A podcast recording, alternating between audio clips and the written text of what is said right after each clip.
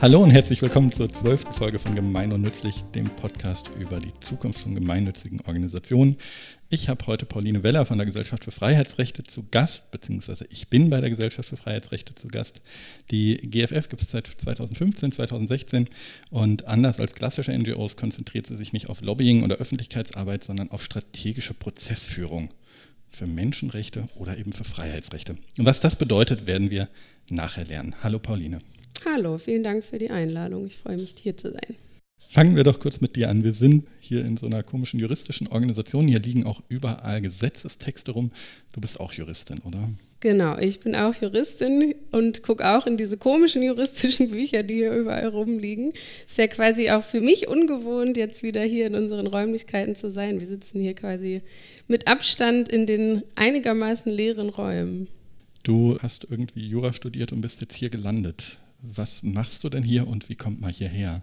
Genau, ich habe Jura studiert in Berlin an der Humboldt-Universität und habe dann relativ lange in der Wissenschaft verbracht. Also habe promoviert am Europäischen Hochschulinstitut und an der Universität Hamburg noch an dem Lehrstuhl von Nora Markert, die auch in dem Vorstand von der Gesellschaft für Freiheitsrechte ist, gearbeitet und hatte insofern schon in der Gründungsphase begeistert mitbekommen, was sich da gerade tut bei der GFF und habe immer so ein Auge drauf geworfen, was, wie sich die ganze Organisation weiterentwickelt und habe dann tatsächlich ziemlich genau vor einem Jahr angefangen, eher so unterstützend, also gleichzeitig in der Wissenschaft arbeitend, das Team der Gesellschaft für Freiheitsrechte zu unterstützen, eher so mit organisatorischen Aufgaben, habe eine Tagung organisiert und bin dann quasi mit Abgabe der äh, Dissertation ins Legal Team bei der Gesellschaft für Freiheitsrechte eingestiegen und habe jetzt das große Glück, hier vor allem verantwortlich zu sein für den Arbeitsbereich Stärkung der Zivilgesellschaft und Gemeinnützigkeit. Da werden wir sicher drüber sprechen. Deine Promotion auch schon zu dem Thema? Oder zu was ganz anderem? Ja, also wenn man will, kann man natürlich sagen, man findet Parallelen. Es geht ums Verfassungsrecht, aber so im kleineren unterscheidet sich es dann doch. Also ich habe geschrieben zur Religionsausübung im Strafvollzug in Deutschland und den USA ähm, mit besonderer Perspektive auf Minderheitenschutz. Und es ging schon auch um so die Frage, wer ist eigentlich die Zivilgesellschaft und wer hat eigentlich eine Lobby in unseren Ländern oder beziehungsweise auch in den USA. Aber genau, also dann in so die, die Feinheiten des Gemeinnützigkeitsrechts, insbesondere die steuerrechtlichen Fragen, habe ich mich dann nach der Promotion eingearbeitet. Aber hat in jedem Fall was mit Freiheitsrechten zu tun. Das auf jeden Fall. So, jetzt sind wir bei der GFF, Gesellschaft für Freiheitsrechte. Und äh, ihr erkämpft die jetzt irgendwie. Wie macht man denn das? Also wie kämpft man juristisch für diese ganzen Themen? Also was macht die GFF, dass die Welt oder in dem Fall, ne, ist ja sehr deutschlandbezogen, Deutschland besser wird? Genau, du hattest ja schon gesagt, dass wir vor allem mit dem Mittel der strategischen Prozessführung arbeiten. Da sage ich gleich gern noch mal ein bisschen mehr dazu, was das eigentlich heißt. Vielleicht ergänze ich aber schon auch an dieser Stelle, dass wir tatsächlich, das ist gerade für den Bereich Gemeinnützigkeit relevant, ähm, nicht nur strategische Prozessführung machen, sondern ich verbringe auch einen großen Teil meiner Arbeitszeit damit, Lobbyarbeit zu machen und Netzwerkarbeit und so das, was auch andere NGOs in dem Bereich tun, vor allem weil da ja die Reform aussteht und man da eben nicht nur mit strategischen Prozessführungsmitteln weiterkommt, sondern natürlich irgendwie gucken muss, dass man sich mit dem Gesetzgeber oder den verantwortlichen Personen da trifft und hört, was geplant ist, beziehungsweise die Forderungen, die wir haben, da laut macht. Aber zurück zur strategischen Prozessführung. Also in den USA vor allem ist das eigentlich ein schon sehr gängiges Mittel, was eingesetzt wird, um allgemein gesagt gesellschaftliche Veränderungen herbeizuführen. Und die Idee beruht auf der Feststellung, dass wenn der Gesetzgeber Gesetze verabschiedet, dass das häufig mal passieren kann, dass dann Grund- und Menschenrechte dabei übersehen werden. Und die strategische Prozessführung ist quasi ein Mittel, dafür zu sorgen, dass dann wenigstens nachträglich äh, festgestellt wird, dass bestimmte Gesetze, dass die eben bestimmte Freiheits- und Gleichheitsrechte verletzen. Und das schafft man, indem man gute Klagen, also das können wir gleich nochmal beleuchten, was das genau heißt, ähm, aber gute Klagen mit geeigneten KlägerInnen eben an die Gerichte bringt. Und das ist eben der Weg, mit dem wir den Grund- und Menschenrechtsschutz verbessern wollen. Das setzt aber voraus, dass es einen Grund- und Menschenrechtsschutz in einem Grundgesetz, einer Verfassung, in irgendeiner festgeschriebenen Form gibt. In der Regel ja. Also es setzt vor allem halt auch einfach eine grundsätzliche, ein grundsätzliches Funktionieren rechtsstaatlicher Institutionen voraus. Also wir brauchen natürlich Gerichte, die unabhängig agieren und handeln. Ganz allgemein kann man natürlich sagen, auch Gerichte handeln jetzt nicht in einem komplett politikfreien Raum, sondern sind auch beeinflusst von den Stimmungen und dem, was sonst so in der Gesellschaft passiert. Aber trotzdem haben wir ja in Deutschland das Glück, muss man ja eigentlich im Vergleich zu anderen Staaten sagen, dass wir eben Gerichte haben, die eben unabhängig so, wie es auch der Rechtsstaat vorsieht, entscheiden. Und genau, also wie du gesagt hast, geht es in der Regel zumindest eben auch darum, dass die Gesetze, die wir angreifen, in einem geordneten parlamentarischen Verfahren entstanden sind, so dass eben nachvollziehbar ist, wer einbezogen wurde, was am Ende entschieden wurde und wir eben klare Anknüpfungspunkte finden können im Rahmen der Klage. Das Modell würde sich jetzt nicht für eine Diktatur oder ein Unrechtsregime in Anführungszeichen, also einen nicht funktionierenden Rechtsstaat eignen. Nee. Gibt es auch Fälle, wo ihr sagt, auch wir fänden eigentlich, hier wären noch ein paar Freiheitsrechte dran, aber wir können da nicht dran, weil im Grundgesetz ganz klar steht, das ist so und so. Mir fällt jetzt sowas wie Tierschutz ein, was lange nicht Grundgesetz stand und man dann da vielleicht am Ende wenig machen kann. Also wenn man jetzt mit so einem Peter-Gesichtspunkt dran geht und erstmal sagt, warum sollten Tiere weniger Rechte haben als Menschen, wenn das aber in der Verfassung nicht verankert ist, dann geht man dann doch den Lobbying-Weg zuerst. Ja, also mit dem Tierschutz konkret ist es ja so, dass das in Artikel 20a Grundgesetz mittlerweile, mittlerweile als ja. genau verankert ist. Ähm, dann genau, ist natürlich so ein bisschen die Frage, was für einen Status hat das jetzt genau? Staatszielbestimmung heißt es ja immer und so. Ähm, aber um das allgemeiner zu beantworten, also äh, in der Regel ist es ja so, dass es um Abwägungsfragen geht. Also ist es selten so jetzt bei den Verfahren, die wir ähm, begleiten bzw. an die Gerichte tragen, dass wir wirklich keinen geeigneten Anknüpfungspunkt im Grundgesetz mhm. finden, sondern in der Regel ist eigentlich eher die Frage, was ist so, bei so einem juristischen spricht man denn von Schutz Schutzbereich. Was ist eigentlich der Schutzbereich von einem konkreten Artikel und wurde der missachtet? Also im Bereich von Gleichheit hat man eigentlich ja den Artikel 3 Grundgesetz, der eben ähm, den, den Gleichheitsanspruch aller garantiert. Und da finden, sehen wir immer wieder, also gerade äh, in unterschiedlichsten Diskriminierungskonstellationen, dass einfach nicht beachtet wurde, dass eine bestimmte Regelung eben unterschiedliche Menschen unterschiedlich hart trifft und damit diskriminierend ist. Also das ist der häufigere Fall, dass wir Konstellationen finden, in denen eben nicht ausreichend beachtet wurde, was eigentlich das Grundgesetz garantiert. Okay, aber das heißt, ihr seid so grob zufrieden mit dem Grundgesetz, nicht mit allem anderen. Also Oder gibt es da, also, naja, wir ja. haben ja jetzt, äh, ne, schreiben 2020. Wir haben gerade die Debatte, ob das Wort Rasse aus dem Grundgesetz rausgestrichen wird. Ich weiß nicht, ob das jetzt so viel juristische Relevanz hat, sich davon was ableitet oder ob es da eher einfach, und darum geht da sozusagen sprachliche Korrekturen zu machen. Ähm, soll jetzt nicht heißen, dass Symbolpolitik nicht auch eine wichtige äh, Politik ist.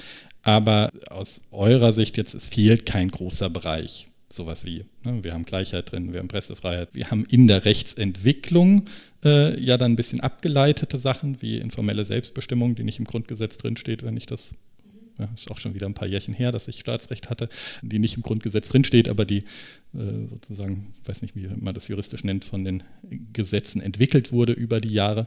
Das ist schon so grob vollständig.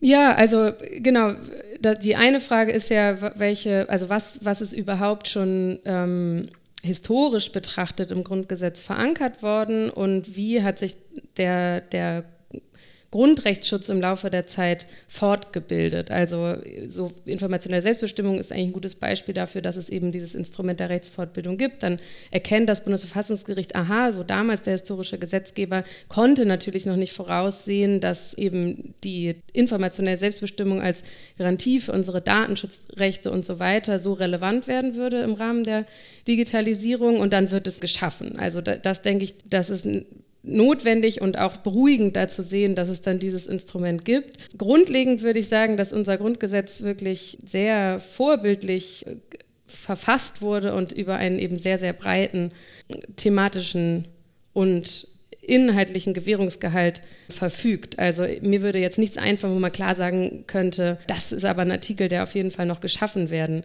müsste. Aber, also um das gleich klärend dazu zu fügen, was ich schon sehe, ist, dass es einzelne gerade Freiheitsrechte gibt, in denen Gleichheit viel zu wenig mitgedacht wird bisher. Also zum Beispiel die Religionsfreiheit, da habe ich mich eben im Rahmen der Dissertation total intensiv mit beschäftigt. Da sehen wir, dass so dieses klassische religionsrechtliche Verständnis in Deutschland sehr, sehr freiheitlich geprägt ist und aber eben auch sehr klar geprägt ist von so einem christlichen Religionsverständnis. Und jetzt, wie wir alle wissen, leben wir natürlich in keiner Gesellschaft mehr, die nur aus Christen besteht. Und dann ist es natürlich total notwendig, dass eben so ein, so ein Religionsverständnis oder auch der, der Schutzgehalt von der Religionsfreiheit eben auch auf diese Gleichheitskomponenten Antworten findet. Also wenn man zum Beispiel jetzt sagt, ja, okay, man darf irgendwie nur einmal, einmal am Tag beten und äh, Sonntag ist unser Feiertag, dann ähm, kann man eigentlich ja sehr schnell zu dem Ergebnis kommen, dass das unterschiedlich gravierend äh, gravierende Auswirkungen auf ähm, Menschen unterschiedlicher Religionen hat. Und quasi dieses Denken, da sieht man schon, dass Deutschland da jetzt auch anders als, als andere Länder, also die USA zum Beispiel, oder in der, naja, also USA, genau, da traut man sich ja irgendwie kaum mehr was zu sagen, aber also historisch betrachtet die USA ähm, da weiter war, also mit auch bestimmten rechtlichen Tools, also sowas wie Religious Accommodation und genau, also da einfach mehr so zur Hand hat, um ähm, mhm. diese Rechte zu stärken. Könnte man die Verfassung vor das Verfassungsgericht zerren? Wenn man jetzt sagt, zum Beispiel, wir glauben, dass alleine die Verwendung von einem Wort gegen die Gleichheitsgrundsätze mittlerweile verstößt. Ist das rechtlich überhaupt möglich? Das ist eine gute Frage. Da müsste man sich wahrscheinlich sehr genau überlegen, in welcher Konstellation. Also die Frage, die du ja noch hattest, ist ja diese Frage nach dem Begriff der Rasse, der jetzt ja auch wieder sehr, sehr aktiv diskutiert wird. Und also aus sozusagen rechtswissenschaftlicher Perspektive muss man sagen, dass diese Diskussion wirklich alles andere als neu ist. Also diejenigen, die sich schon lange mit Diskriminierungsfragen und gerade mit rassistischer Diskriminierung befassen, sind wirklich sehr, sehr wohl betraut mit dieser Diskussion. Und es ist eigentlich so eine von diesen Diskussionen, die dann halt immer und immer wieder kommt. Das, was ich tatsächlich darin interessant finde, ist, dass es hinweist auf so ein Dilemma, mit dem wir insgesamt im Antidiskriminierungsrecht zu tun haben, nämlich dass wir einerseits Kategorien brauchen, also auch im Recht verankerte Kategorien, also beim Geschlecht ist es genauso, wir sprechen mhm. da von Männern und Frauen. Wir brauchen diese Kategorien, um auf das Unrecht, was passiert, also die Diskriminierung hinweisen zu können und zu sagen können, ich werde als Frau diskriminiert. Und gleichzeitig aber ist es natürlich in gewisser Weise eine ähm, Perpetuierung oder eine, eine Festsetzung der Strukturen, die wir eigentlich gleichzeitig aufheben wollen. Und ich glaube, über diesen Widerspruch, über den sollte man sich, wenn man in dem Bereich arbeitet, bewusst sein. Mit dem Begriff der Rasse, äh, also ich bin da etwas skeptisch, ob so viel gewonnen wäre, wenn man diesen Begriff rausstreicht, weil das Problem ist ja, dass es die, den Rassismus gibt. Und den gibt es ja auch nicht erst seit dieser Begriff da steht. Und der wird auch mit Sicherheit nicht weggehen, wenn man den Begriff rausstreicht. Also deswegen. Mist. Ja, überraschenderweise. Das ist doch unser Grundgesetz. Ja, also ich verstehe natürlich die, total, die, die, dass, dass es einem aufstößt, dass dieser Begriff da steht, weil das natürlich nicht im Einklang steht mit unserer heutigen Erkenntnis darüber, dass es keine menschlichen Rassen gibt. Mhm. Gleichzeitig, ähm, wie gesagt, also brauchen wir ein, ähm, eine, eine Stelle, an, an die wir eben im Grundgesetz die rassistische Diskriminierung knüpfen können. Okay, gut. Gehen wir nochmal zurück. Also strategische Prozessführung. Strategische Prozessführung heißt, ihr klagt nicht wild gegen alles und jeden. Was heißt, ihr klagt oder ihr unterstützt keine Klagen gegen alles und jeden. Wenn ich jetzt irgendwo diskriminiert werde, heißt das nicht automatisch, ich renne zu euch und ihr seid die Retter aller Menschen, die in irgendeiner Form in ihren Freiheitsrechten eingeschränkt werden, sondern ihr habt irgendein Auswahlverfahren, in dem ihr entscheidet, wir müssen gleich noch reden, wie ihr dann unterstützt, aber indem ihr erstmal entscheidet, das hier ist ein Prozess, der strategisch relevant ist, der also aus eurer Sicht zu einer Wirkung kommt, die über diesen Einzelfall hinausgeht. Genau, also das finde ich schon mal einen richtig guten Satz. Wir klagen nicht wild, nicht wild in der Gegend herum. Das hat so Wobei ihr sehr viel klagt. Also wenn man bei eurer, auf eurer Webseite guckt, da gibt es schon irgendwie dafür, dass ihr noch eine sehr junge Organisation seid, eine ganz schöne Reihe von verschiedenen Fällen. Ja, das ist Ausdruck unserer Produktivität, genau. Aber man muss sozusagen zwei Dinge vorwegschieben. Das eine ist, wir haben äh, obwohl wir eine wachsende und produktive Organisation sind, begrenzte Ressourcen. Allein schon deswegen müssen wir uns sehr, sehr genau überlegen, in welchen Fällen wir diese Ressourcen einsetzen. Und der zweite Punkt ist, dass natürlich auch die Gerichte bekanntermaßen überlastet sind. Ähm, und wir wollen auf keinen Fall mit den Klagen, die wir an die Gerichte tragen, quasi Ressourcen fressen, die an anderer Stelle fehlen, sondern ganz im Gegenteil wollen so gute Klagen an die Gerichte bringen, dass es im Grunde genommen den Rechtsschutz effektiver macht. Also man muss sich ja vorstellen, es ist jetzt auch nicht so, dass alle Klagen, die an die deutschen Gerichte getragen werden, ähm, besonders also ohne irgendjemandem zu nahe treten zu wollen, aber von besonders hoher Qualität sind. Und das liegt natürlich auch an den beschränkten Ressourcen, die viele der Beteiligten haben. Also wenn ich als Privatperson klage, ohne jetzt eben weitreichende Unterstützung dabei zu haben und vielleicht auch nicht die juristische Expertise, ist natürlich klar, dass ich Klage anderer Qualität machen kann, als wir das können. Insofern, genau, wir haben sehr, sehr hohe Qualitätsanforderungen an unsere Klagen und überlegen uns sehr genau, wann es sich eigentlich lohnt zu klagen. Wenn man das jetzt allgemein erstmal versuchen würde, da so ein Kriterium zu entwickeln, dann ist eins auf jeden Fall, dass wir sehr klar im Blick haben, da zu klagen, wo bisher nicht geklagt wird. Und nicht so im Sinne von, ah ja, okay, dann machen wir das da jetzt einfach mal, sondern weil das oft ein Indiz dafür sein kann, dass die, die betroffen sind von, von der Rechtsverletzung, nicht diejenigen sind, die dafür eben die erforderlichen Ressourcen haben. Also gerade im Diskriminierungsbereich ist es natürlich so, dass wir ohnehin mit Menschen zu tun haben, die oftmals eben benachteiligt sind.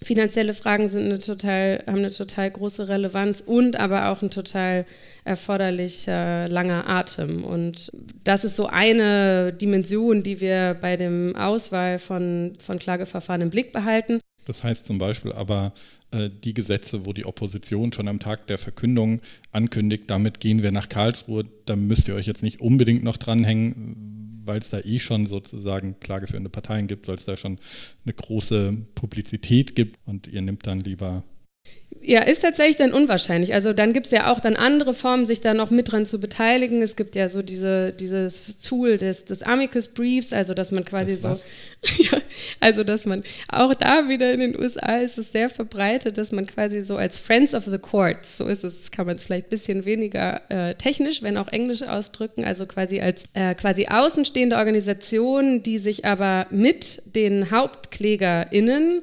einsetzt für das Anliegen. Dann kann man quasi, zumindest vom Bundesverfassungsgericht ist es auch einigermaßen üblich geworden, in Form von Stellungnahmen eben auch nochmal unterstreichen, was eben im Rahmen der Klage wichtig ist. Und es ist keine Nebenklägerschaft. Nee. Sondern schon. Genau, das ist tatsächlich ein eigenes Tool.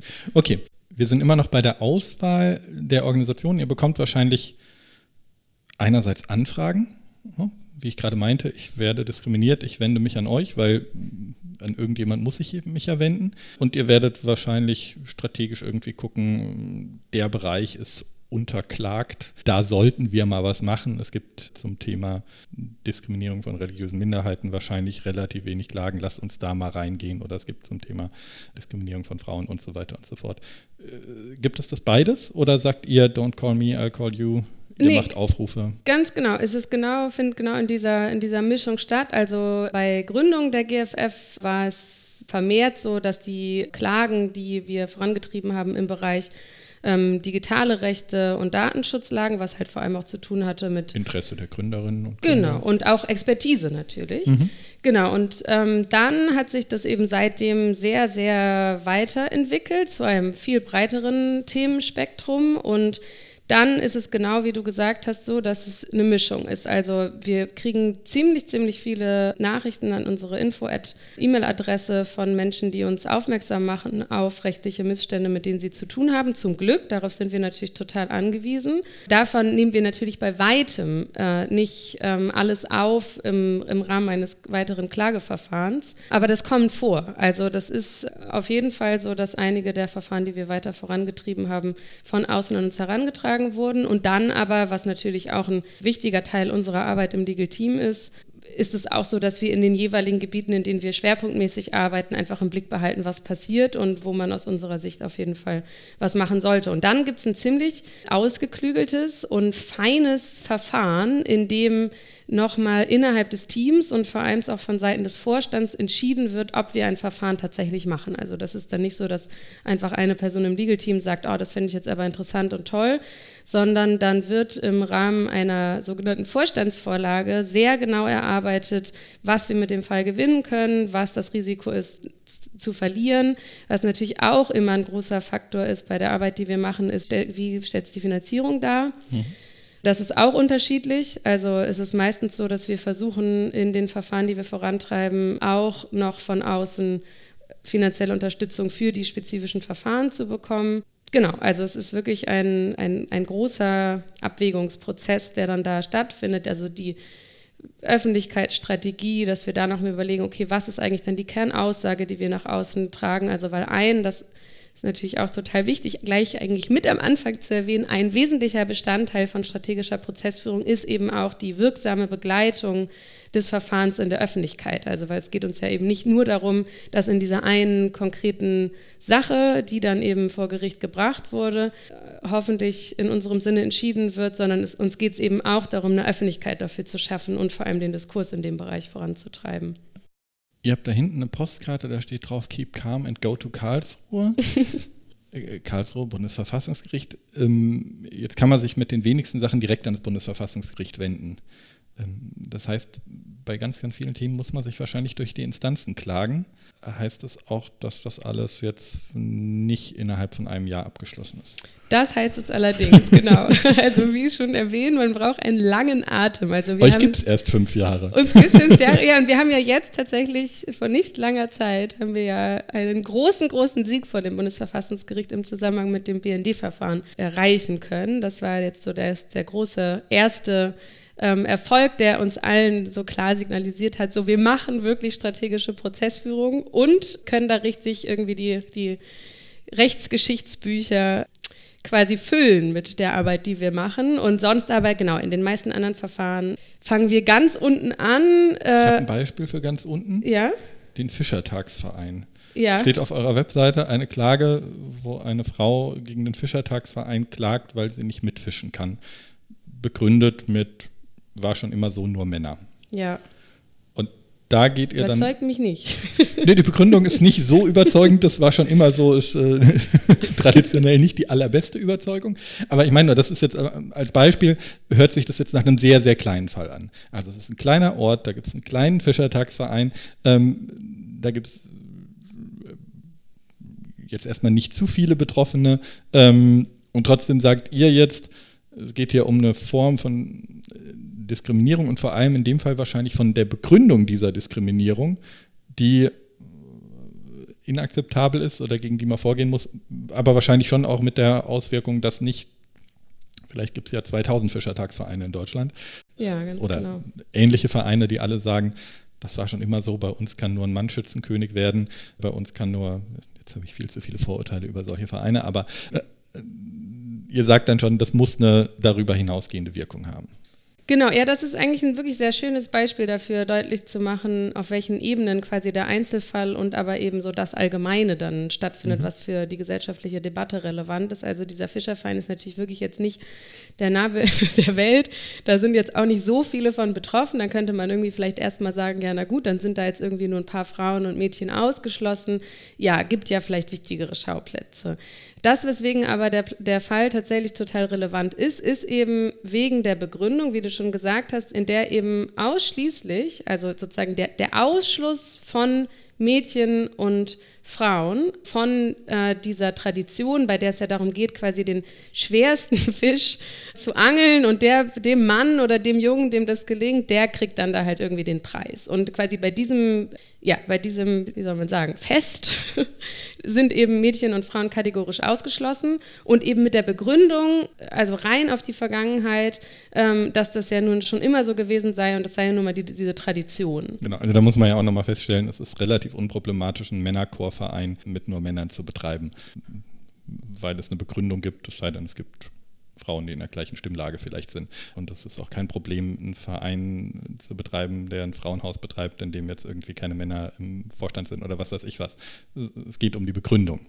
Genau, es geht um die Begründung. Also die Beispiele, die du jetzt aufzählst, so einfach sind die ja, irgendwie das heute ich auch schon nicht. wieder befürchtet. Aber, aber genau, es ist, es ist schon, ich, also es ist gut, die zu erwähnen, weil in dem Fall ähm, jetzt vom Fischerverein ist es tatsächlich einfach anders, weil wirklich überhaupt gar kein rationaler, rechtlich argumentativ überzeugender Anknüpfungspunkt dafür zur Verfügung steht, zu rechtfertigen, dass Mädchen und Frauen generell ausgeschlossen sind, außer eben, dass es diese, diese Tradition gibt. Und da hat auch, also deswegen ist es für uns verfassungsrechtlich attraktiv, auch das Bundesverfassungsgericht schon ganz klar mit dem Schutz oder mit Blick auf Artikel 3 gesagt, dass das nicht ausreichen kann. Aber also, wenn das Verfassungsgericht es schon gesagt hat, warum müsst ihr dann nochmal klagen? Naja, also man, leider reicht es ja nicht aus, einfach nur dann beim, beim Verein zu sagen, also wusstet ihr nicht, dass das Bundesverfassungsgericht schon mhm. 1991 war es, glaube ich, gesagt hat, dass dieser Hinweis quasi nicht ausreicht, sondern die sagen halt dann, ja, wie, aber wir, wir, wollen das hier so weitermachen. Aber kann das dann heißen, dass das erstinstanzlich im Kreisgericht, keine Ahnung, wo man da jetzt startet, kann es sein, dass das erste Gericht schon sagt, ja, hat das Verfassungsgericht auch 91 schon gesagt, geht nicht fertig. Und ihr, also ihr gar nicht bis Karlsruhe kommt, sozusagen. Ja, das kann theoretisch sein. Also das hängt natürlich dann auch davon ab, ähm, wie gut eben die Schriftsätze sind, die von beiden Seiten ans Gericht mhm. getragen mhm. werden. Also das Gericht kann ja grundsätzlich einfach. Aber hättet ihr schon Erfolg, wenn ihr lokal gewinnt? Aus Oder wäre es für euch nicht sogar besser, wenn ihr drei, vier Ebenen durchgeht? Also in dem Fall haben wir uns, haben wir, also genau, das hängt natürlich auch ein bisschen davon ab, wie gute Öffentlichkeitsarbeit man halt mhm. dann dazu begleiten macht. Aber da, also wir haben uns gefreut oder beziehungsweise wir freuen uns auch über einen ähm, unterinstanzlichen Sieg, bei dem wir einfach klar sagen können, hier wunderbar, das, das ist ja auch ein Ausdruck davon, dass das Rechtssystem oder das Gerichtssystem funktioniert. Also dass man jetzt quasi nicht, wenn in einem äh, wo ein eigentlich ein verfassungsrechtlicher Grundsatz klar ist, dass man da jetzt nicht nochmal durch alle Instanzen durch muss. Das ist ja, wäre ja eigentlich auch kein äh, besonders aufbauendes, kein, ja. Äh ja, äh, mein Problem ist nur, für mich sieht das jetzt nach einem total klaren Fall aus. Also es gibt ja auch kompliziertere Fälle, wo, wo klar ist, oh, das will vielleicht auch ein unteres Gericht gar nicht entscheiden und die sagen vielleicht, oh, wir geben das weiter, das ist uns zu heiß. Aber das scheint mir jetzt in meinem Verständnis von Gleichberechtigung, die im Grundgesetz steht, ja relativ eindeutig. Ja, wobei. Muss das trotzdem sozusagen nach oben gehen? Also, naja, ich, also sozusagen in meiner, in meiner Berliner Bubble würden wahrscheinlich auch die allermeisten sagen, dass das sehr eindeutig ja, ist. Mir, mir geht es jetzt eher um die Juristerei. Also, kann ein Gericht sich überhaupt kann ein Gericht das überhaupt sozusagen bestätigen, wenn es schon 91 vom Bundesverfassungsgericht einen Entscheid gab? Naja, also das kommt natürlich dann darauf an, welche Gründe eben von Seiten des Vereins gebracht werden, weswegen das eben sehr wohl wichtig und gerechtfertigt ist, dass da eben nur Männer und Jungs teilnehmen. Ähm, also und man sieht eben an den anderen Beispielen, die du ja gebracht hast, dass wir da schon viele, viele Schauplätze haben für diese generelle Diskussion, in der es geht um geschlechtliche Unterscheidung oder mhm. beziehungsweise Genau. Mir geht es um so einen juristischen Punkt. Also ich finde es eher sozusagen deprimierend, wenn man sagt, man muss mit Dingen mehrfach bis Karlsruhe wandern. Ja. Ähm, aber das kann durchaus sein, dass man, haben wir ja bei manchen Bundesgesetzen auch gerade, dass ein oberstes Gericht sagt, das geht so und so nicht und dann alle versuchen es anders auszulegen, obwohl man eigentlich weiß, dass wenn man jetzt mal richtig das durchliest und dann was durchdenkt, könnten die das oder haben die das ganz sicher auch so mitgemeint, aber es steht ja nicht so da, also interpretieren wir es einfach mal anders und hoffen, es geht gut. Also ja. als, als jetzt Aufgabe von, äh, in dem Sinne seid ihr ja dann auch ein bisschen eine Organisation, die so eine Watchdog-Funktion hat, kann es durchaus sein, dass ihr, nehmen wir jetzt den Erfolg im BND-Gesetz, dass äh, man in fünf Jahren nochmal dann eine Einzelmaßnahme vor ein Gericht bringen muss, weil die Interpretation von euch ist, da hat sich jemand nicht an, den, an das Urteil gehalten, während die natürlich immer behaupten, na doch, wir haben uns an das Urteil gehalten, das ist jetzt ganz anders. Ich glaube, wir hatten das mit sowas wie Staatstrojaner oder sowas ja auch schon, wo dann die Form ganz klar abgelehnt wurde und dann wird halt eine leicht andere Form gemacht, wo man jetzt als Freiheitsrechtekämpfer vielleicht äh, sagt, äh, das ist aber doch das gleiche Prinzip, die Verantwortlichen aber sagen, nein, das ist jetzt ganz anders.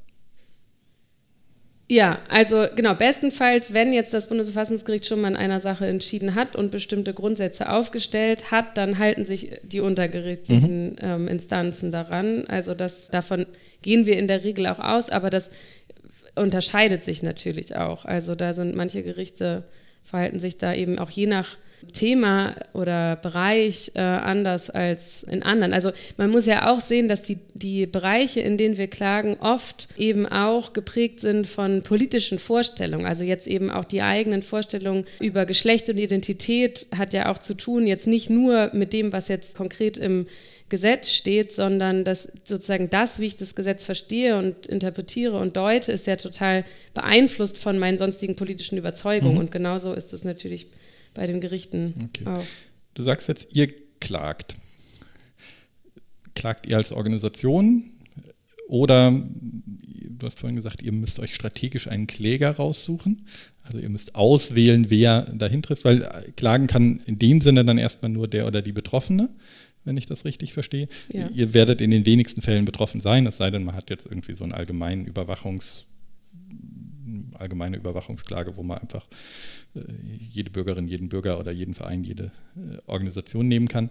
Das heißt, wenn ihr klagt, heißt es, ihr unterstützt jemanden bei der Klage. Genau. Und das kann auch unterschiedlich anspruchsvoll sein, geeignete KlägerInnen zu finden. Also jetzt in meinem Bereich Gemeinnützigkeit, da unterstützen wir zum unter anderem das Demokratische Zentrum Ludwigsburg.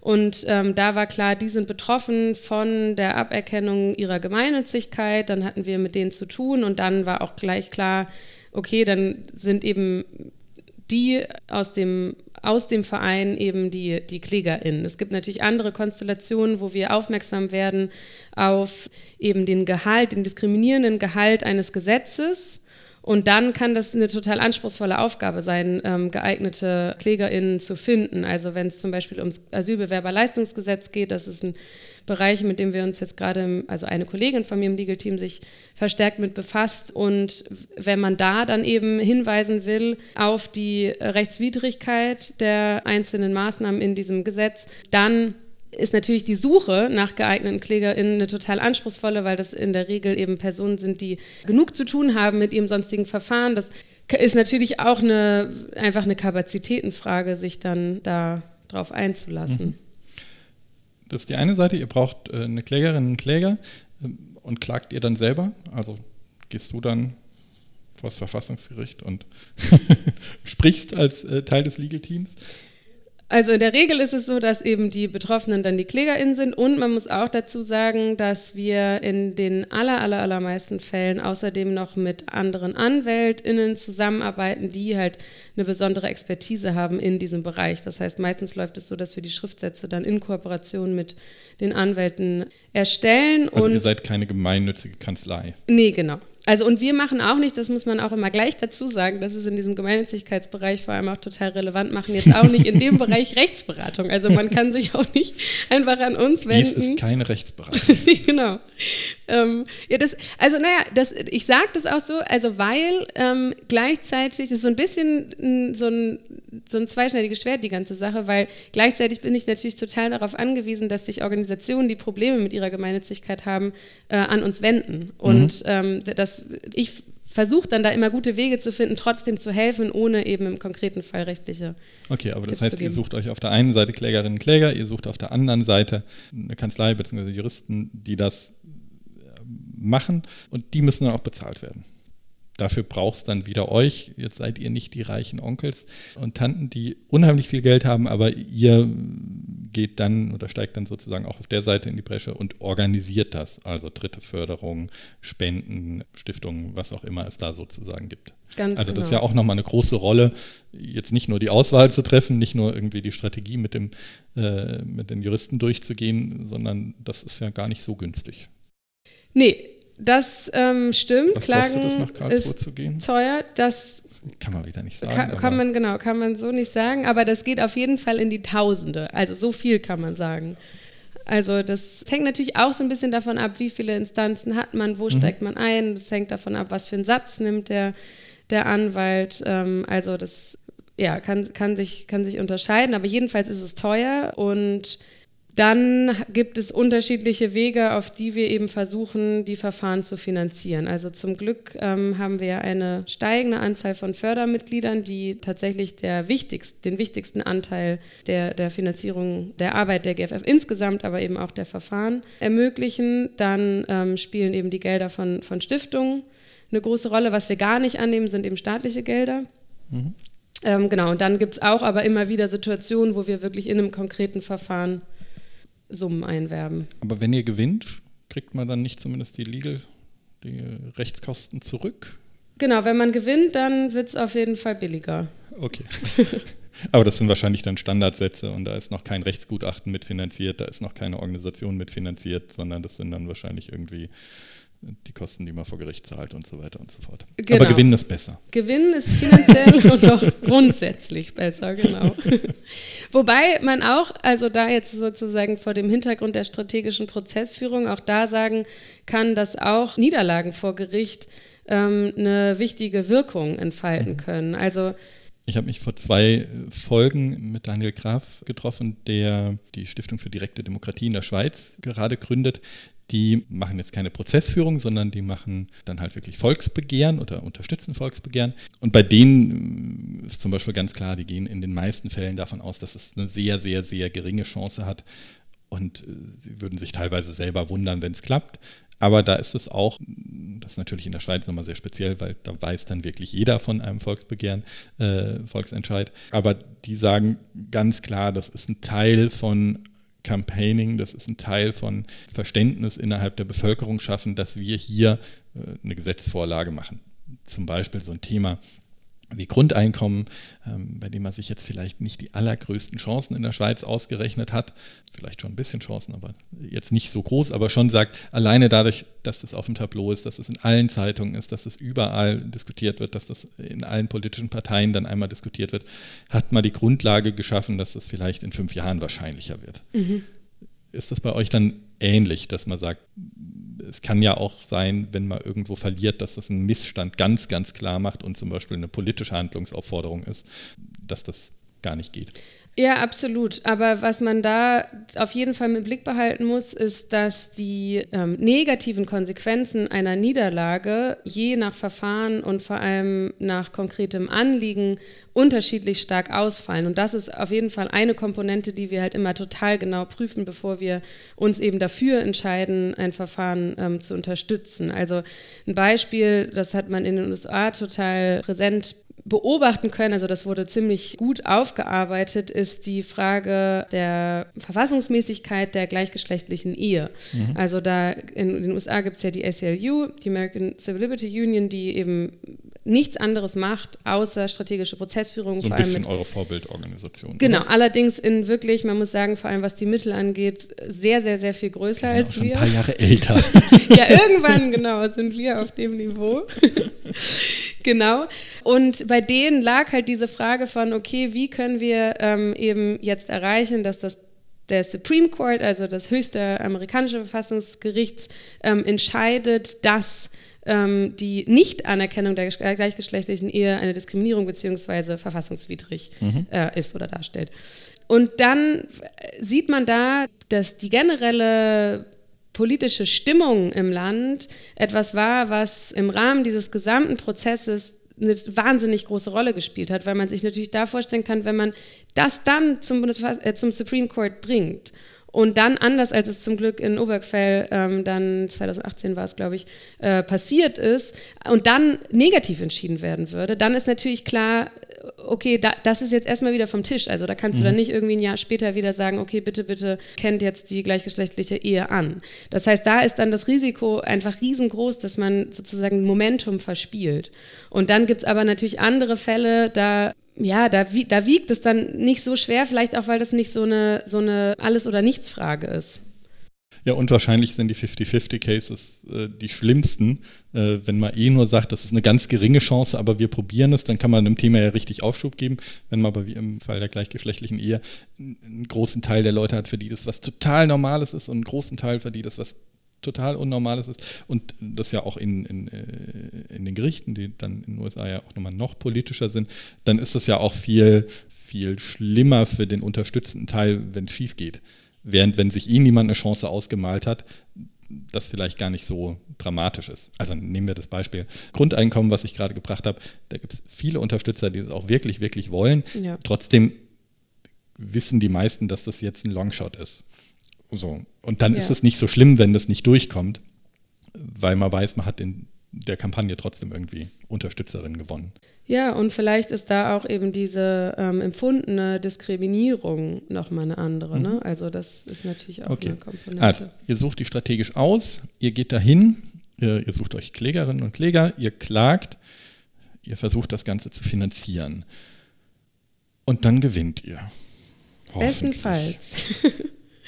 Und dann geht ja. ihr alle glücklich nach Hause. dann gehen wir erstmal alle glücklich nach Hause, bevor es am nächsten Tag dann wieder mit voller Kraft weitergeht. Aber also ähm, gibt es eine Nachbetreuung von so Fällen? Also so wie ich das vorhin meinte, muss man dann vielleicht mal noch so ein paar Jahre drauf gucken, dass so ein Fall auch eingehalten wird. Also nehmen wir jetzt sowas wie, ähm, wie Gleichberechtigung. Lohnt es sich danach vielleicht auch die Gerichtsentscheider der nächsten vier, fünf Jahre in dem Bereich mal zu monitoren und zu gucken, wer hält sich dran, wer interpretiert das eng, wer äh, geht da rein? Also habt ihr da auch Themenbereich, den ihr langfristig dann beackern müsst? Oder sagt ihr, in dem Moment sind wir raus und es gibt ja dann immer noch ganz viele Organisationen, die sich um die Einzelbereiche kümmern?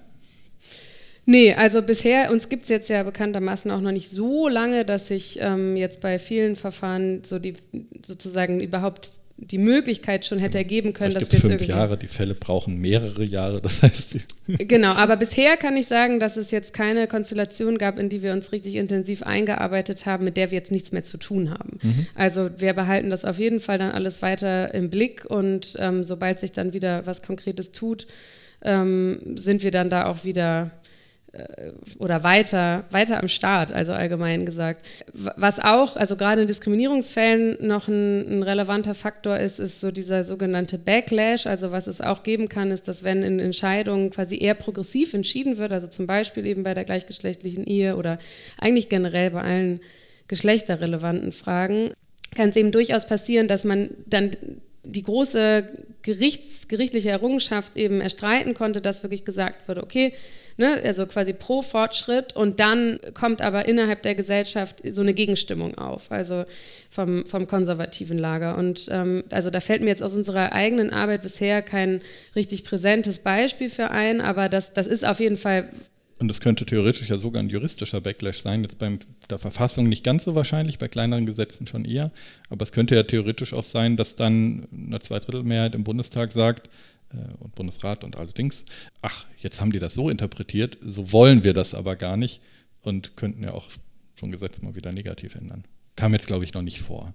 Genau, also ich meine, im Bereich der, ähm, in dem ganzen Bereich Ge Geschlecht, da sehen wir, dass wir da eh einfach so unterschiedliche Gruppierungen haben. Da, also da würde es mir jetzt schwerfallen, von einem Backlash im eigentlichen ja. Sinne zu sprechen, sondern da hat man einfach unterschiedliche Fronten quasi. Äh, du machst ja äh, Gemeinnützigkeitsrecht, Gemeinnützigkeitsrecht und politisches Engagement. Du hattest es schon erwähnt. Also die Frage, wer ist denn gemeinnützig? Und das wurde jetzt einigen Organisationen, die bekannteren sind dann, glaube ich, eher ATTAC und äh, vielleicht jetzt noch Change.org. Mhm. Jetzt, äh, ihr vertretet einen relativ kleinen Träger, für den es aber natürlich auf einer anderen Ebene vielleicht nochmal relevanter ist, weil es äh, von dieser Art von Trägern, also kann man politisches Kulturzentrum sagen? Ja, soziokulturelles Kulturzentrum. Soziokulturelles oder, Zentrum. Ja. Äh, und davon gibt es ja Hunderte, wenn nicht gar Tausende mhm. Äh, deutschlandweit, die ihr jetzt vertretet.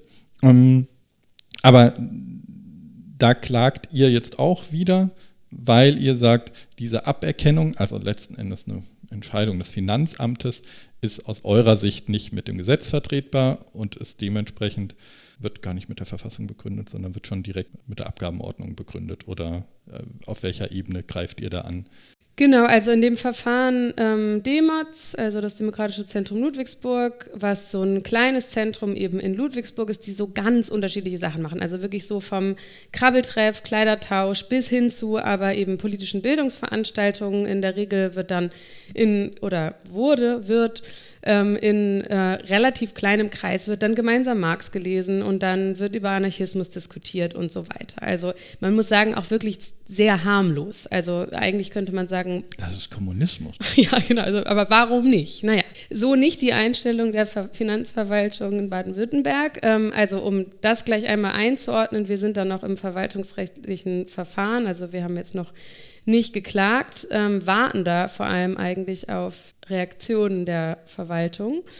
Und in dem Fall ging es eigentlich um die direkten Folgen der Attackentscheidung des Bundesfinanzhofs und weniger um die genauen Regelungen in der Abgabenordnung, wobei natürlich auch beides miteinander zu tun hat. Mhm. Aber der, der, der, der, die konkrete Konstellation, um die es in, in dem Verfahren geht, ist, dass dieser Grundsatz der sogenannten geistigen Offenheit, die der BFH einem Attack-Urteil geschaffen hat, also quasi gesagt hat, dass wenn politische Bildungsarbeit gemacht wird, was beim Demos eben auch der Fall ist, dann muss diese und vor allem auch der Einfluss auf die politische Meinungs- und Willensbildung in äh, geistiger Offenheit passieren. Was auch immer das genau heißt. Das also, ist meine Frage. Ja, also das wurde vielfach kritisiert, dass das auch juristisch. Ist ähm, die Konrad-Adenauer-Stiftung geistig offen? ja, also genau. Man kann sich, also dann ist natürlich auch irgendwie unklar, was ist der konkrete Anknüpfungspunkt, also dass man vielleicht den Prozess zu einer Meinung oder so noch geistig offen gestalten kann, das kann man sich auch noch irgendwie vorstellen, aber dass sozusagen das Ergebnis dann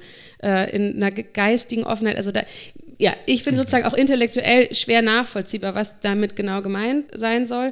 Jedenfalls ähm, war es dann in dem Demots-Verfahren so, und das ist auch juristisch dogmatisch, wie es dann heißt, finde ich ein interessantes Beispiel, sieht man, dass obwohl die Arbeit, die das Demots macht und das, was Attac macht, sich total unterscheidet, quasi ein, ein juristischer Grundsatz, eine, eine Figur, eben diese Forderung nach geistiger Offenheit, einfach übertragen wird, obwohl die Konstellation eine andere ist. Also im Attack-Verfahren ging es ja quasi darum, ob die Kampagnen, die Attack macht, eine quasi unzulässige, jetzt untechnisch gesprochen, Einflussnahme auf die politische Willens- und Meinungsbildung ist. Mhm.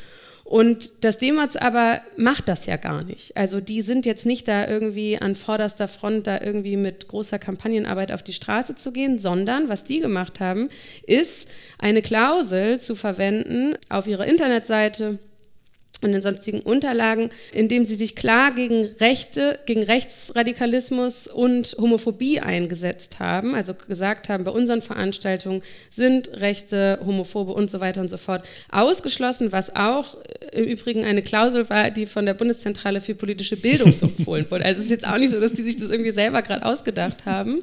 Und das war Anlass dafür, für die Finanzverwaltung zu sagen, naja, also hier kann ja irgendwie nicht jeder mitmachen. Okay, und wahrscheinlich gibt es tausende von Vereinen, die genau diese Klausel verwenden. Ja. Aber das heißt, ihr, mir geht es jetzt nur nochmal um die Definition Freiheitsrechte. Ihr klagt jetzt nicht immer äh, auf irgendwie einen der ersten äh, zehn Artikel des Grundgesetzes, sondern äh, ihr geht dann auch sozusagen in die Mühen der Ebene, würde ich das jetzt mal nennen. also, ne? Ja, vor allem. Abgabenordnung, äh, Verwaltungsrecht und so weiter und so fort. Und das muss nicht immer in Karlsruhe enden. Und manchmal kann es auch gar nicht. Nee, genau. Also das muss nicht in Karlsruhe enden. Und also was man sozusagen als, als äh, Juristin ja immer machen kann, ist quasi das, was im einfachen Recht passiert, letztlich rückzukoppeln mit der Verfassung. Also im Gemeinnützigkeitsrecht ist das natürlich dann auch nochmal nicht ganz unanspruchsvoll. Also dann hat man irgendwie Artikel 21.1 so als Anknüpfungspunkt dafür, dass zivilgesellschaftliche Organisationen zumindest an der politischen Willensbildung mitwirken dürfen und so. Aber das kann ich schon dann irgendwie auch im Hinterkopf behalten und verwenden, ähm, zumindest für das eigene Rechtsverständnis, wenn ich mich dann im konkreten Fall eben eher mit den kleinteiligen, vor allem steuerrechtlichen Fragen befasse. Mhm. Jetzt habt ihr dabei noch eine Sache gemacht, das gehört noch so ein bisschen zum Prozess. Ihr habt ein Rechtsgutachten gemacht. Ich habe noch nie verstanden, warum braucht es Rechtsgutachten, insbesondere von Dritten. Ist ein Rechtsgutachten so die durch die Hintertür Beratung der Gerichte oder also warum, warum mache ich das? Weil am Ende ist es ja auch nur eine Interpretation von einem Haufen Juristinnen. Ja, wobei ich wirklich finde, also ich freue mich total darauf angesprochen zu werden, weil ich wirklich ähm, richtig stolz bin auf unsere Arbeit zu diesem Rechtsgutachten, was wir ja nicht wir verfasst haben, sondern in Auftrag gegeben haben. Verfasst hat es Professor Dr. Sebastian Unger. Ja, das machen immer irgendwelche Professoren gefühlt. Ja, das machen, genau, das machen Professoren, das machen halt diejenigen, die sich halt richtig gut mit der Materie auskennen und dann steigen die halt in ziemlich spezifischen Fragen, die halt noch nicht ausreichend untersucht wurden, ein. Also in dem konkreten Fall unseres Gemeinnützigkeitsgutachtens geht es ja um die Grenzen der politischen Betätigung, die eben erlaubt sind nach mhm. dem Gemeinnützigkeitsrecht. Und das ist ja quasi so der strittige Punkt jetzt im Rahmen der Reform. Aber gibt euch das Rechtsgutachten dann Argumentationsgrundlage? Gibt es euch eine Entscheidungsgrundlage? Können wir hier überhaupt klagen oder nicht? Also könnte so ein Rechtsgutachten sagen, ah, es wird einfach haarig. Ich höre immer nur von Rechtsgutachten, die natürlich positiv für die Sache sind. Die anderen werden wahrscheinlich nicht publiziert. Aber ähm, liest ein Gericht so ein Rechtsgutachten? Also, äh, was also ist die Wirkung hoffe, davon? Sozusagen interessante, äh, interessierte RichterInnen lesen hoffentlich auch mal so ein Rechtsgutachten, aber jetzt so erstmal ging es uns bei dem Gutachten darum, im, im, oder im Wege des Gutachtens Einfluss zu nehmen auf den oder beziehungsweise notwendige Argumente einzuspeisen in den gerade laufenden Gesetzgebungsprozess. Okay, also eher in die politische Richtung. Ja, also und ich hatte ja auch schon ähm, gesagt, dass gerade jetzt im Bereich Gemeinnützigkeit unsere Arbeit jetzt nicht beschränkt ist nur auf strategische Prozessführung. Also wir machen mhm. eben Change.org und Demods ähm, als Verfahren, ähm, also und eben strategische Begleitung. Aber ich verbringe wirklich einen Großteil meiner Arbeit mit äh, Lobby- und Advocacy-Arbeit und eben auch ähm, der Mitgestaltung der wissenschaftlichen Debatte, die stattfindet in dem Rahmen, weil man gerade eben bei diesen, diesen umstrittenen Fragen, um die es bei der Gemeinnützigkeitsreform geht, also wo ja vor allem auch die verfassungsrechtlichen Grenzen total entscheidend sind. Also ein, ein oft gemachtes Argument, und das ist das, was das Gutachten jetzt ausräumt, ist, dass die zivilgesellschaftlichen Organisationen äh, nicht an der politischen Willens- und Meinungsbildung teilhaben könnten, ohne dass man quasi die Grundsätze für die Parteienfinanzierung, also quasi so mhm. die verfassungsrechtlichen Grundsätze, die geschaffen wurden für die Parteien, eins zu eins überträgt oder beziehungsweise dass gesagt wird, die Gefahr besteht, dass man diese Grundsätze umgeht in der Annahme, als müssten die genauso gelten. Und äh, was eben Herr Unger in dem Gutachten aufzeigt, ist, dass das überhaupt nicht stimmt, dass diese verfassungsrechtlichen Grundsätze, die für die Parteien entwickelt wurden, so übertragen werden müssen auf zivilgesellschaftliche Organisationen. Also es geht dann um Transparenz, es geht um innerliche demokratische Zusammensetzung, also eben unterschiedliche Anforderungen. Okay, aber das heißt, das setzt dann wirklich so einen Rechtsdiskurs, der sowohl auf wissenschaftlicher Ebene als auch innerhalb der Gerichte, als auch vor allem dann innerhalb der Politik und vielleicht der Ministerien eine Rolle spielt. Ja, absolut. Also was wir dann machen, ist eben erstmal das natürlich an alle EntscheidungsträgerInnen innerhalb der Ministerien zu schicken und auch bei den Lobbygesprächen, die wir führen. Der Unger hat aber gesagt. Ja, also genau. Dann Deshalb lässt man das auch von Professoren machen und nicht von studentischen Mitarbeitern, ja, sondern weil es geht schon auch darum, damit zu zeigen, das hat jetzt jemand gemacht, dem man vertrauen kann sozusagen. Ja, und also da ist natürlich auch die Frage, wie ernst nimmt dann die gutachtende begutachtende Person ihre Aufgabe, aber die, die Aufgabe ist natürlich auch jetzt nicht allein interessengelenkt dazu, zu irgendeinem Ergebnis zu kommen, sondern tatsächlich die Aufgabe ernst zu nehmen, sich eben die, die Rechtsfrage wirklich sehr, sehr genau anzuschauen. Also bestenfalls weiß man so einigermaßen, in welche Richtung die Person, die man auswählt für das Gutachten dann schreiben wird, aber das ist jetzt auch nicht so, dass man quasi im Laufe des Prozesses einfach sagt, ja, schreiben Sie doch bitte nochmal das rein, das wäre für uns günstig. Also Hört sich für mich jetzt wie der Traumberuf eines Juristen, einer Juristin an Rechtsgutachten zu schreiben. Da hat man irgendwie viel Freiräume und kann gestalten. Ja, also es ist, glaube ich, viel Arbeit, aber auch durchaus lukrativ. Okay. Äh, ich habe noch eine Frage zum Prozess und dann würde ich gerne noch kurz mal auf die Organisation kommen. Die ACLU in den USA hatte vor einigen Jahren mal einen Fall, wo sie gegen ein äh, Demonstrationsverbot geklagt hat. Das heißt, ähm, es gab ein Demonstrationsverbot äh, einer Gemeinde gegen eine rechte Organisation, gegen ja, schon einen rechtsradikalen Aufmarsch. Und die ACLU hat dort auf Seiten der Rechten geklagt für ein Grundrecht. Mit der Begründung und äh, ja auch nachvollziehbaren Begründung, es muss dieses Grundrecht auf Demonstrationen und dementsprechend Äußerung, Meinungsfreiheit und so weiter und so fort geben. Und hat sich da aber in ihrer strategischen Prozessführung natürlich jetzt einen Kläger rausgesucht, der äh, jetzt sonst nicht so zu den Werten der Organisation gehört und äh, hat sich damit strategisch jetzt in der öffentlichen Wahrnehmung nicht nur Gutes getan. Ich habe irgendwo mal mhm. gelesen, 10 Prozent der Mitglieder haben daraufhin gekündigt, weil das ja gar nicht geht. Und sowas ist bei euch aber jetzt auch relativ einfach vorstellbar. Nehmen wir alleine jetzt mal deinen Bereich Gemeinnützigkeitsrecht. Wir haben auch rechte Vereine, wir haben auch äh, rechte Vereine, die eventuell mal Gemeinnützigkeit aberkannt bekommen könnten oder bekommen. Da hatten mhm. wir letztens auch einen Fall, bei dem das nicht ganz klar war, das Institut für Staatspolitik. Mhm. Äh, aber nehmen wir mal so einen äh, unangenehmen Verein wie 1% e.V. Wäre das bei euch vorstellbar, dass ihr sozusagen mit den Bösen für das Gute äh, kämpft, weil das ja immer innerhalb von Organisationen äh, unheimlich schwierig mhm. ist. Und je größer ihr werdet, desto breiter sind ja auch die Spektren, äh, desto unklarer ist bei jedem einzelnen Fall, ja, das äh, finden wir gut. Also Freiheitsrechte ist ja ein sehr breiter, nicht so einfach definierbarer Begriff. Ja. Ist das eine Gefahr?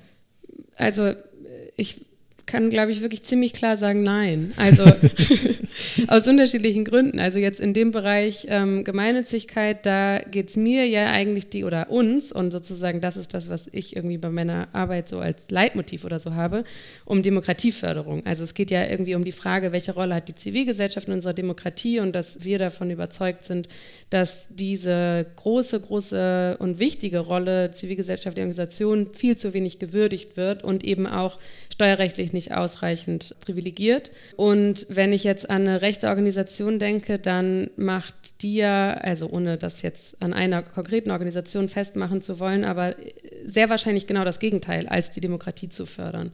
Mhm. Nee, aber also in dem Fall war die Begründung äh, ja unter anderem, das war ganz witzig, weil so in meinem Bekanntenkreis ist sozusagen äh, bei dem Verbot, oder nicht bei dem Verbot, bei der Aberkennung der Gemeinnützigkeit für das Institut für Staatspolitik, die dann, glaube ich, nicht aberkannt wurde, war auch nicht ganz klar. Das ist auch nochmal ein Problem, dass Gemeinnützigkeit und das Steuergeheimnis mhm. äh, fällt. Aber äh, da gab es sozusagen beide Meinungen. Das eine war ganz klar, oh, ich sag mal hämische Freude, weil die Feinde meiner Feinde äh, sind meine Freunde. Und die anderen, die eben gesagt haben, äh, ja, Moment mal, diese Begründungen, die machen Politik oder die sind zu politisch, ist genau die gleiche Begründung, die auch uns trifft. Und das kann man nicht einer Finanzverwaltung sozusagen übertragen, diese Entscheidung. Ja, also dann, genau, wenn man es auf der Ebene betrachtet, dann ähm, sprichst du ja einen Punkt an, der jetzt auch in der Reform total relevant ist, nämlich die Frage, ob die Falschen profitieren können mhm. davon, wenn wir die Grenzen der politischen. Und deshalb mein ACLU-Beispiel, ja. Demonstrationsfreiheit äh, ist natürlich viel schöner, wenn es in Anführungszeichen meine Leute trifft. Ja. Ähm, aber ich kann ja auch sagen, äh, gut, zumindest Demonstrationsrecht äh, finde ich erstmal per se gut. Wir hatten die Diskussion jetzt gerade in Corona-Zeiten. Ja. Ähm, will ich, dass Demonstrationen möglich sind? Und da musste ich jetzt sagen, die, die demonstriert haben, da hätte ich darauf verzichten können, aber trotzdem ist natürlich wichtig, dass eine Form von Meinungsäußerung, eine Form von politischer Demonstration möglich ist. Und ähm, man vielleicht eben kein generelles Verbot von mhm. Demonstrationen macht, sondern halt dann sagt, ja gut, ihr müsst halt anderthalb Meter, weil Gesundheit und so weiter und so fort. Mhm. Ja, ich finde tatsächlich aber diese, das Kriterium der Demokratie, Feindlichkeit oder mhm. eben Freundlichkeit, mhm. äh, dann total relevant ist. Also weil das, was sich ja unterscheidet zwischen der Frage, wer kann demonstrieren, und da ist es ja vor allem dann auch eine Frage der der Meinungsfreiheit bzw. der Versammlungsfreiheit und der Frage, ähm, wer wird eben im Rahmen des, der Abgabenordnung durch den Status der Gemeinnützigkeit privilegiert, dann haben wir es ja mit, mit unterschiedlichen, auch wieder verfassungsrechtlichen Schutzgehalten zu tun. Also bei der Meinungsfreiheit, gerade wenn man jetzt über das ACLU-USA-Beispiel nachdenkt, dann muss man ja da im Blick gehalten, dass ja eigentlich kein Freiheitsrecht in den USA so wichtig oder so eklatant geschützt wird wie die Meinungsfreiheit. Da sagt man einfach erstmal, alles darf gesagt werden. Und dann ist es aus Sicht der SLU vielleicht auch einleuchtend, einfach zu sagen, okay, nee, es geht hier ganz generell einfach darum, dieses Freiheitsrecht zu stärken Und dann ist es auch egal, ob ich jetzt irgendwie äh, rechtes Gedankengut verbreite oder mich für die Umwelt einsetze oder ein anderes soziales Anliegen habe. In der Abgabenordnung haben wir ja ein Instrument, also im, in Form der Extremismusklausel, was ja genau quasi dieser Gefahr gerecht werden will, dass die Falschen quasi von, von diesem Institut der Gemeinnützigkeit äh, Gebrauch machen können. Also wir wollen ja nicht, dass solche, die eben der freiheitlichen demokratischen Grundordnung, wie es dann heißt, ähm, schaden, dass die davon profitieren können. Und insofern finde ich, ist sozusagen das, was, was auf dem Spiel steht, bei der Meinungsfreiheit und Versammlungsfreiheit und ähm, der Frage, wer darf gemeinnützig sein, schon nochmal unterschiedlich. Mhm ich bin, äh, bin gespannt sozusagen äh, als Organisation, ob einem das irgendwann mal entgegenkommt. Und momentan seid ihr, wenn ihr, wenn ihr sagt, ihr entscheidet aktiv sozusagen für die Fälle, mhm. ähm, dann ist das Problem ja weniger auf der Ebene, sondern dann auf der Ebene profitieren die anderen auch davon. Aber das muss man ja bei allen Rechten äh, immer im Blick haben. Jetzt will ich noch kurz äh, für euch als Organisation oder auf euch als Organisation eingehen. Es gibt die Organisation jetzt gerade mal fünf sechs Jahre, hat 2005 äh, gegründet, letzten Endes 2006 so wahrscheinlich so richtig angefangen und seitdem äh, relativ stetig hoch. Mhm. Ihr hattet vorhin schon über Finanzen geredet. Ihr müsst euch finanzieren und ihr müsst Fälle finanzieren. Mhm. Das ist relativ viel. Ja, absolut. Wie, wie finanziert man sowas? Also tatsächlich ist die wichtigste Finanzierungsquelle für uns das, was netterweise über unsere Fördermitglieder ähm, an uns getragen und gespendet wird. Mhm. Und dann setzt sich es darüber hinaus eben aus unterschiedlichen Fördersummen von vor allem Stiftungen zusammen. Also im Bereich Gemeinnützigkeit haben wir das große Glück, von den Open Society Foundations finanziert zu werden. Und dann ist das eben in dem Fall jetzt auch ein relativ groß angelegtes Projekt, wo wir eben sagen, wir wollen im Zeitraum X das und das auf die Beine stellen. Und dann gibt es aber auch kleinere Förderungssummen. Also zum Beispiel eben bei den Klagen, dass wir sehen, okay, wir wollen das Verfahren vorantreiben, das wird so und so teuer sein. Und dann fragt man zum Beispiel beim Digital Freedom Fund oder halt bei unterschiedlichen eben Institutionen an, dass eben kleinere Summen eben spezifisch für das konkrete Verfahren bereitgestellt mhm. werden. Aber äh, der, der, spendenfinanzierte Teil ist hauptsächlich über die Fördermitglieder. Ja. Ihr macht jetzt wenig wir brauchen, um mit diesem Thema nach Karlsruhe zu gehen, 50.000 Euro Crowdfunding, wenn es zusammenkommt, machen wir es. Wenn es nicht zusammenkommt, können wir es nicht machen, sondern ihr versucht schon möglichst viel Basisfinanzierung zu haben, um die Entscheidung relativ unabhängig treffen zu können. Na, wir sind schon darauf angewiesen, immer wieder auch einfach Spendencalls zu machen, also mhm. wirklich explizit für bestimmte Verfahren, die wir vorantreiben wollen, nochmal Gelder zu sammeln. Und also allein auch, weil wir natürlich ja schon gesagt, wir sind ein wachsendes Team zum Glück. Wie viele Leute seid ihr? Wir sind inzwischen so um die 15 Festangestellten. Was genau. dann wahrscheinlich so um die 10 Vollzeitstellen sind, oder? Ähm, ach, das müsste ich nochmal genau. Nein, aber ihr seid nicht alle voll. Äh, nee, wir sind, nee, wir sind nicht alle Vollzeit angestellt, aber ähm, es arbeitet jetzt auch niemand unter 50 Prozent. Also mhm. es ist ähm, alle irgendwas zwischen 50 und 100 Prozent. Beziehungsweise, also ich kann es auch einmal nochmal genauer abschließen. Wir sind im Legal-Team mittlerweile fünf Personen. Dann haben wir eine Büroleitung, wir haben eine Buchhaltung, eine Presse- und Öffentlichkeitsarbeit. Dann haben wir Praktikantinnen und Referendarinnen, die total wichtig sind auch für die Unterstützung unserer Arbeit. Dann haben wir noch Werkstudenten, die quasi immer da sind, vor allem bei der Büroarbeit helfen und beim Pre Pressemonitoring.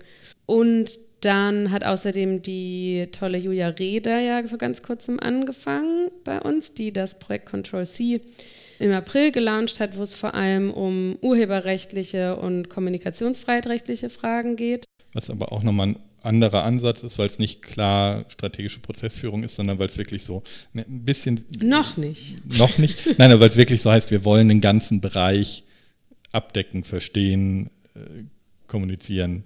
Ja, absolut, aber auch da sind Klagen geplant. Mhm. Also, genau.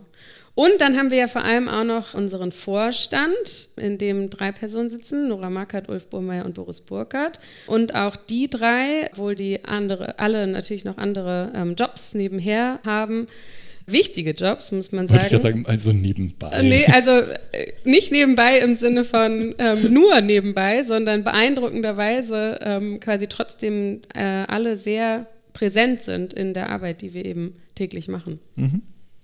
Und da seid ihr aber dann äh, bis auf das Legal-Team relativ klassisch vereinsmäßig aufgestellt. Ihr seid auch ein Verein? Genau. Und äh, habt Mitglieder? Genau. Aber ihr wollt Fördermitglieder haben. Wir, genau, wir haben. wir Mitglieder gibt es genug, wir brauchen mehr Fördermitglieder.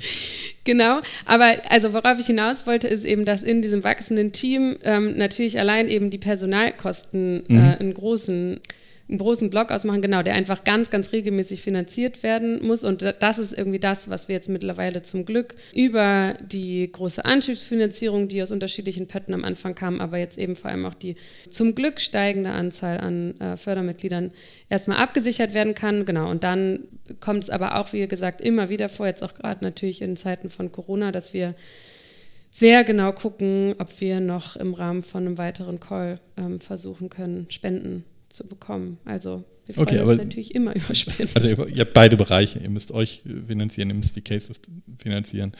Und das eine muss hauptsächlich über Fördermitglieder laufen, äh, damit man langfristig unabhängig ist. Und dann kann man für einzelne Bereiche leichter eine externe Finanzierung bekommen. Genau, dafür ist Malte Spitz, unser Generalsekretär, vor allem verantwortlich, der glücklicherweise da einen hervorragenden Job macht. Ähm, also, werdet Fördermitglied. Ja, werdet Fördermitglieder. Wir freuen uns tatsächlich, also manchmal denkt man ja, dass das dann irgendwie kein, nicht wahrgenommen wird oder so, aber das ist auch in unseren Teamcalls, die wir regelmäßig haben, ist das quasi wirklich ein, das ist richtig ein Thema und wenn man dann so sieht, dass mal in der Woche irgendwie viele neue Fördermitglieder dazukommen sind, dann ist es richtig Anlass zur Freude. Also wir freuen uns uns wirklich, wirklich, wirklich richtig toll über Fördermitglieder.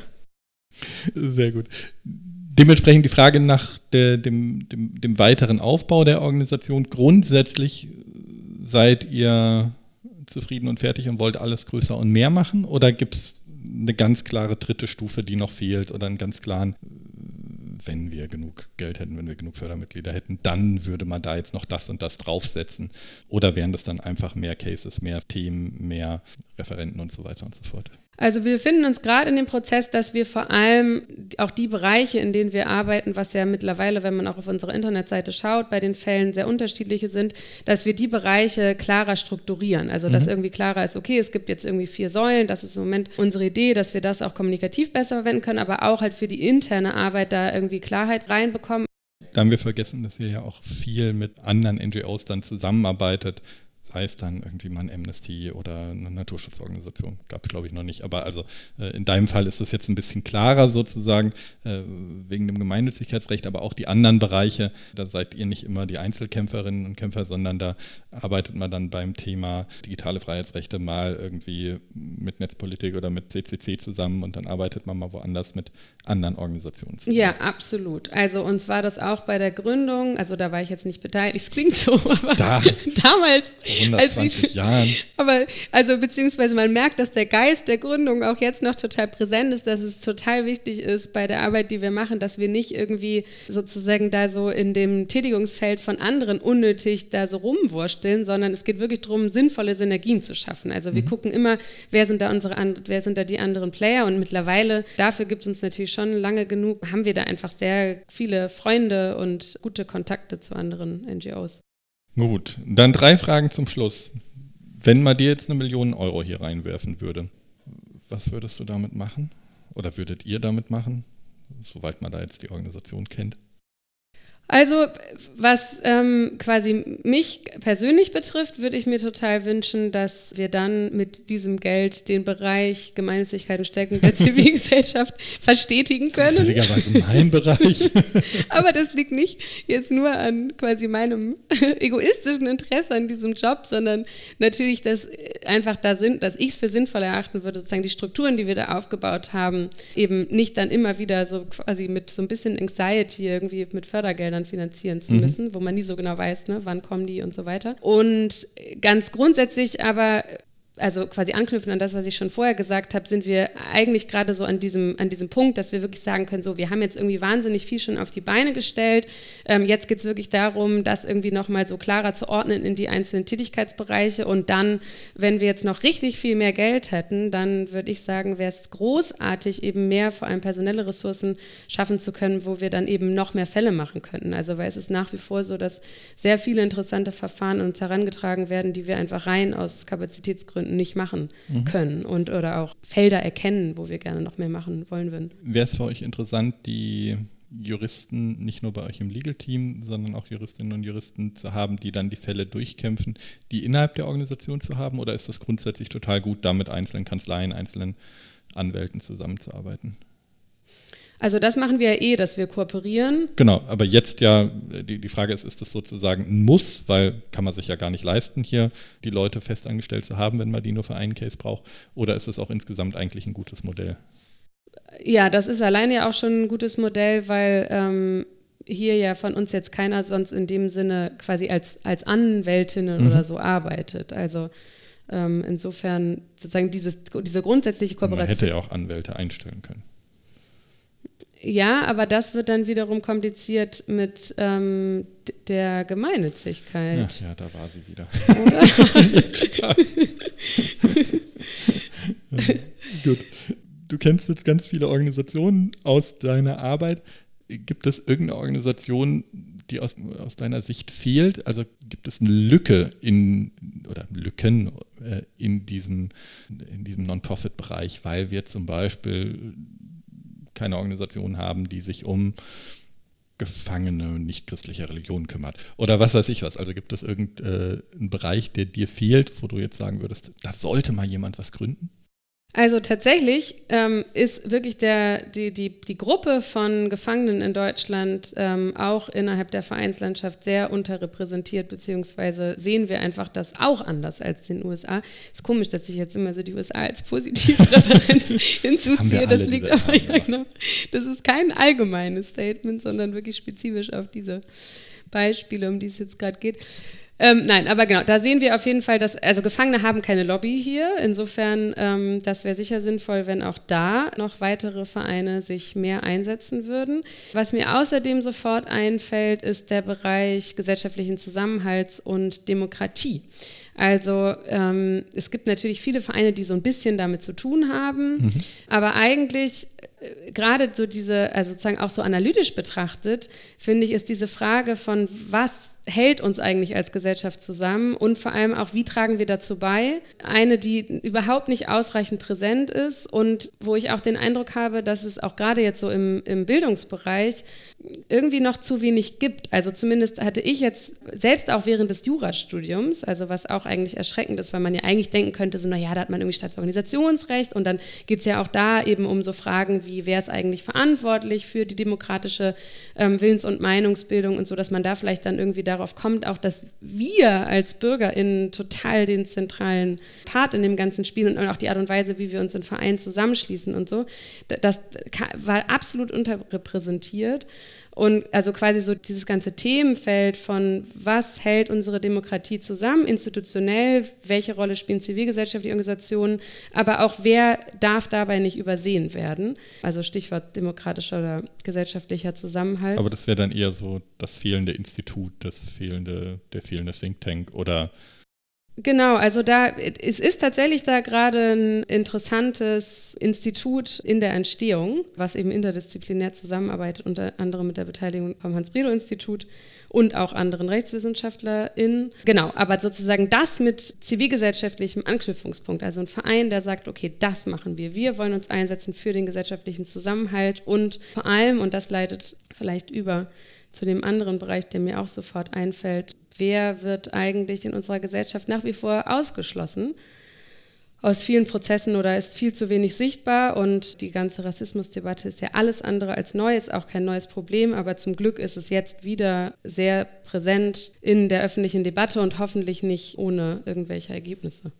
Ja, ein bisschen sehr USA fokussiert noch, die Debatte gerade.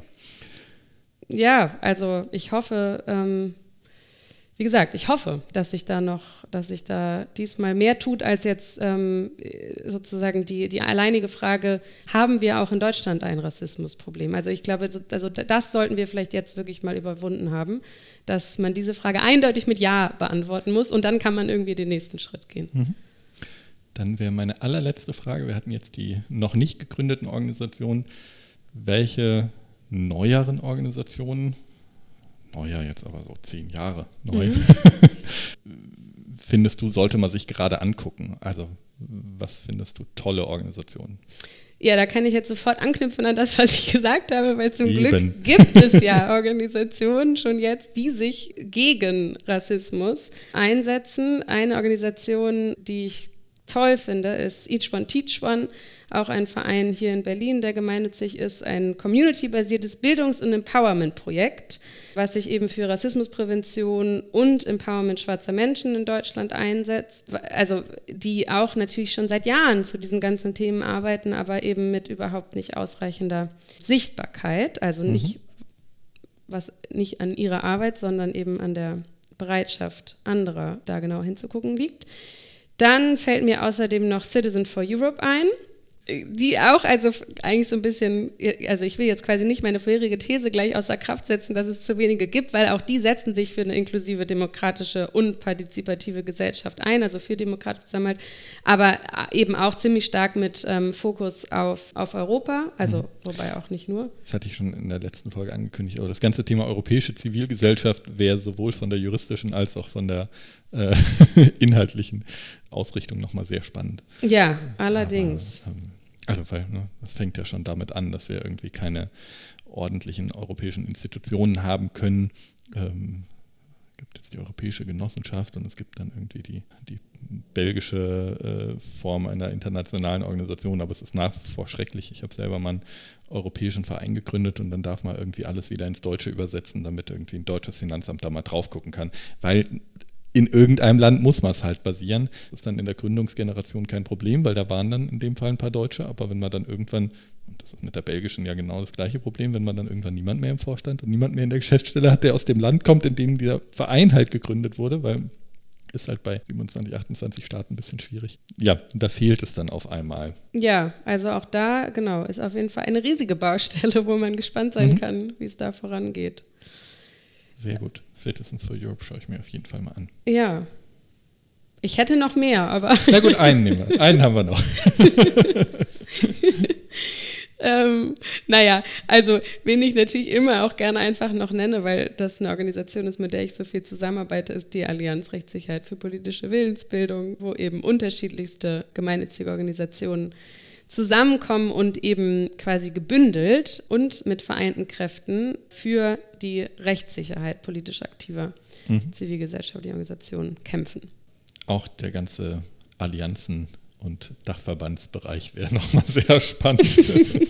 ähm, nein, einfach weil wir im, im Non-Profit-Bereich ja eben anders als in vielen anderen Bereichen nicht den Spitzenverband haben. Gibt ja nicht die eine Institution, die ganz klar für den dritten Sektor spricht, sondern dann haben halt die Sozialorganisationen ihre Organisationen. Dann gibt es irgendwie für die Entwicklungshilfeorganisation äh, FENRO und dann gibt es irgendwie den äh, für die Umweltschutzorganisation den äh, Naturschutzring und dann gibt es irgendwie all diese kleinen, dann gibt es für die Fundraiser den Fundraising-Verband, für die Stiftungen, den Bundesverband Deutscher Stiftung.